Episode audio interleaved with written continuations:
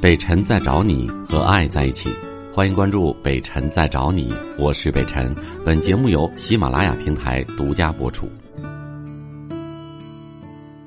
董先生，你好，哎，那个北辰老师你好，哎，那个我我总听你给我各方面，现在我自己有点困惑。嗯嗯、我跟你实话实说吧，嗯嗯呃，在我年轻前吧犯点错误，我等我回来前吧，孩子八九岁了。完啊了，在这个阶段当中，我也是没有工作，我也出去说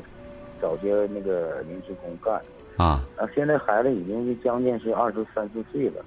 在这个我回来八九岁了嘛，孩子始终不跟我不那么太亲，尤啊其现在这孩子也参加工作了，我又找人给他安排工作，嗯嗯他嗯一点儿都不跟我好像那父子那种感情，你将近一年不跟我说话，平时呢偶尔说的，现在天天不跟我说话，所以嗯我也知道，原先咱们那个我呢，可能有些啥事儿孩子知道了，各方面有自尊心，怎么怎么地。嗯但我内心来讲呢，你应该理解父亲，父亲年轻人犯的犯点儿，呃，嗯犯嗯点事儿怎么地哈。嗯嗯，我一现我我现在尽尽一切全力，呃，达到孩子的满意各方面。他眼瞅要结婚，各房子我也准备了，工作我安排了，嗯这孩子就不跟我说话。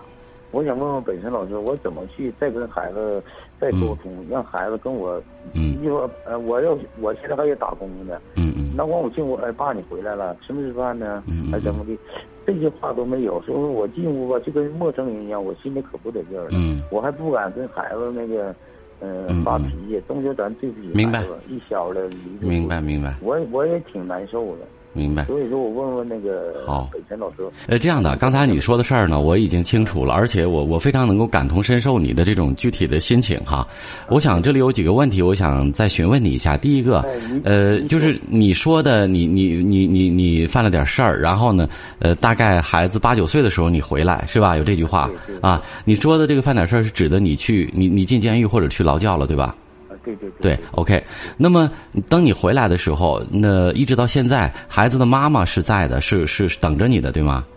没有，我孩子今年那孩子没进前吧，孩子两岁前我们就离婚了，两岁就离婚了，那孩子是一直你妈妈带，完了都呃我妈我母亲带，你母亲带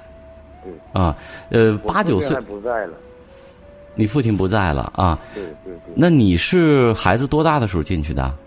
嗯，孩子三岁吧，两三岁不到三岁。两三岁的时候，孩子还不懂这些，那就是在这个期间，你们家里人把实际情况告诉他了，是吗？没告诉他，这孩子我没告诉他那回家孩子嗯上学前儿吧，嗯嗯，这个那那的，完邻居说邻居都有爸爸妈妈，我咋没有爸爸妈妈？嗯嗯嗯孩子就这个心情，我跟我妈说，我妈心里也不得劲儿，上监狱看我去，嗯嗯嗯可不得劲儿了。嗯完了，孩子们内心吧就那啥，完了孩子上初中高中吧，那孩子挺内向，挺懂事儿，也不惹事儿。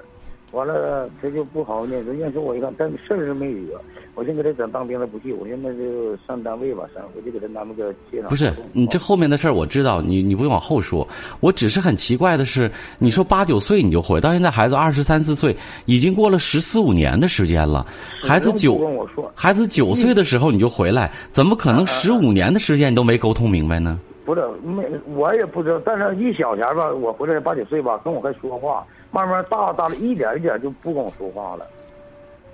那我觉得一定是你你你的你的父亲做的是有问题的。如果是是单我是承认单纯是这一件事情的话，就是说，因为你的过去的话，我觉得不至于这些。第一是是你那段时间孩子还小，而等孩子稍微大一点懂事儿了，上学八九岁的时候你就回来了，回来了，对那你有你有十五年的时间去弥补和沟通，我觉得对怎么也不至于。是，再一个还是啥，在这个回来以后吧，过一二年中了吧，我又出点事儿。你看，那你不一次性说完，不是，我我我想跟你，完了出了事儿吧，孩子也就十六七、十十七八了，呃，初中念完就不念书了，完我回了家，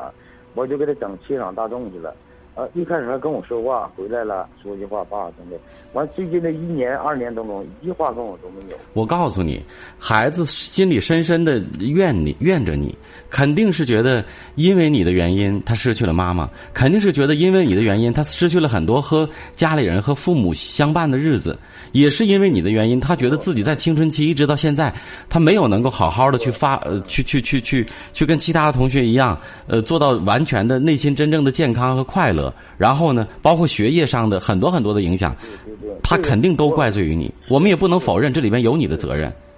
所以现在是你想要将功补过，去去安排工作呀、去做什么的我话怎，么跟他去那个沟通啊？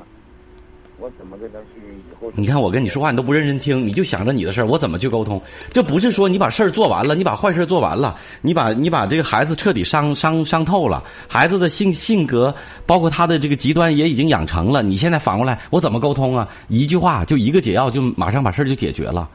你要不意识到你做父亲的责任，你做父亲的这个这个闪失，重新从头做起，那是不可能改变的。我告诉你，那积怨是一天一天一两天养成的吗？